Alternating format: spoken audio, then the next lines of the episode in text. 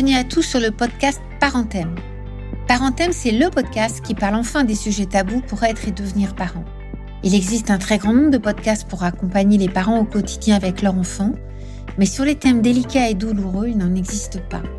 Comme c'est ma spécialité professionnelle, de nombreuses demandes m'ont été faites pour proposer un podcast pour les parents sur ces thèmes si difficiles de la vie.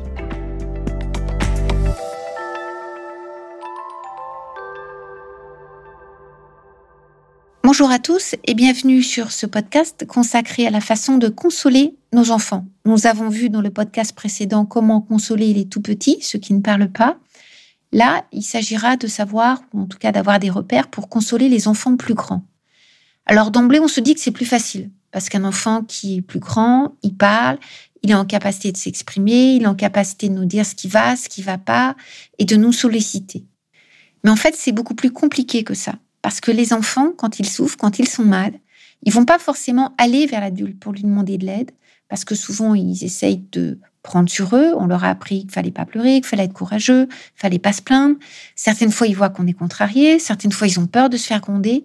Donc, très majoritairement, les enfants qui ont besoin d'être consolés ne savent pas ou ne peuvent pas ou ne s'autorisent pas à demander cette consolation dont ils ont tant besoin pour pouvoir se rassurer.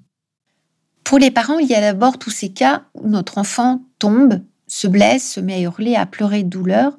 Et à ce moment-là, tout parent, un minimum bienveillant et bien traitant, se précipite, essaye de rassurer son enfant, lui apporte les premiers soins, les premiers secours, lui parle et fait en sorte que ce bobo, même si en apparence il est petit ou cette blessure particulièrement grave, soit prise en charge. C'est quelque chose de très différent de consoler son enfant lorsqu'il souffre psychiquement. Lorsqu'il est en deuil, lorsqu'il a vécu un chagrin d'amour, lorsqu'il a perdu quelque chose, lorsqu'il est inquiet, parce que la majorité des enfants, même des grands, ne sollicitent pas les adultes, encore une fois, parce que la plupart des enfants essayent de nous rassurer ou ils ont peur de nous inquiéter ou de se faire gronder. Et là, chaque parent est différent et chaque parent essaye de faire ce qu'il peut, comme il peut, avec les moyens qu'il a à ce moment-là.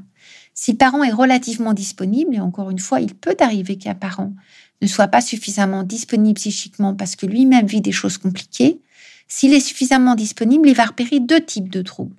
Un enfant qui va mal, habituellement, peut présenter soit des troubles très visibles, qu'on appelle les troubles externalisés, soit les troubles moins visibles, qu'on appelle les troubles internalisés. Les troubles externalisés, on ne peut pas passer à côté.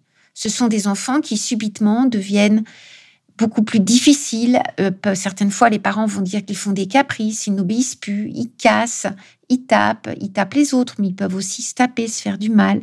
Ils peuvent développer des conduites d'addiction aux écrans, à l'alimentation, avoir des troubles du sommeil, se mettre à consommer quand ils sont adolescents des produits comme l'alcool ou des drogues.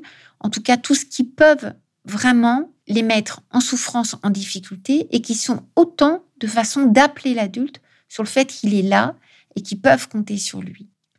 Les troubles internalisés, ils sont beaucoup plus difficiles à repérer. Ils sont beaucoup plus silencieux. Ce sont le cas des enfants qu'on appelle hyper adaptés, en faux self, en faux soi-même. Ils sont très gentils, ils sont très calmes, ils réussissent bien à l'école, ils posent pas de problème, ils vous obéissent, aucun souci. Alors qu'ils ont vécu des choses absolument épouvantables. Et les adultes, bien souvent, se disent, bah, ils vont bien. Ils demandent rien ils vont bien, ils n'ont pas besoin d'être consolés. Alors que la fratrie qui, par exemple, casse des choses, tape, cogne, désobéit, insulte, ne travaille plus, elle, elle va attirer l'attention des adultes. Donc pour les parents, c'est vraiment très important d'être prudent.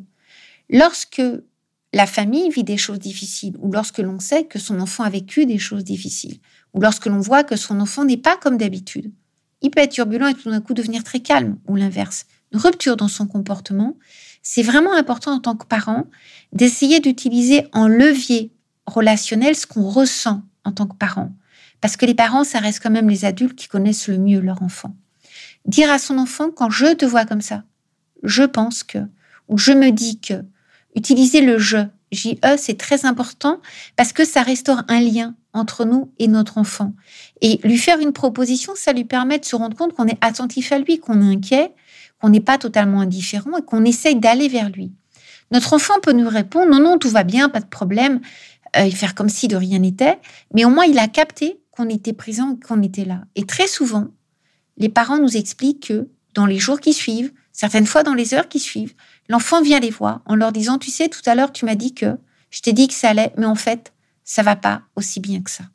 Et là, comme l'enfant est plus grand et qu'il parle, c'est en effet beaucoup plus facile pour les parents d'établir une communication avec son enfant, son adolescent, pour essayer de le consoler en fonction de ce dont il a besoin. Et à chaque fois, on est toujours très prudent, en gardant bien en tête que ce qui est bon pour moi en tant que parent, c'est pas forcément ce dont a besoin mon enfant et mon adolescent.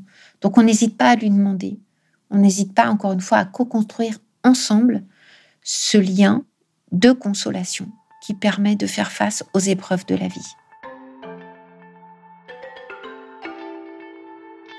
Parenthème, un podcast conçu par vous et pour vous.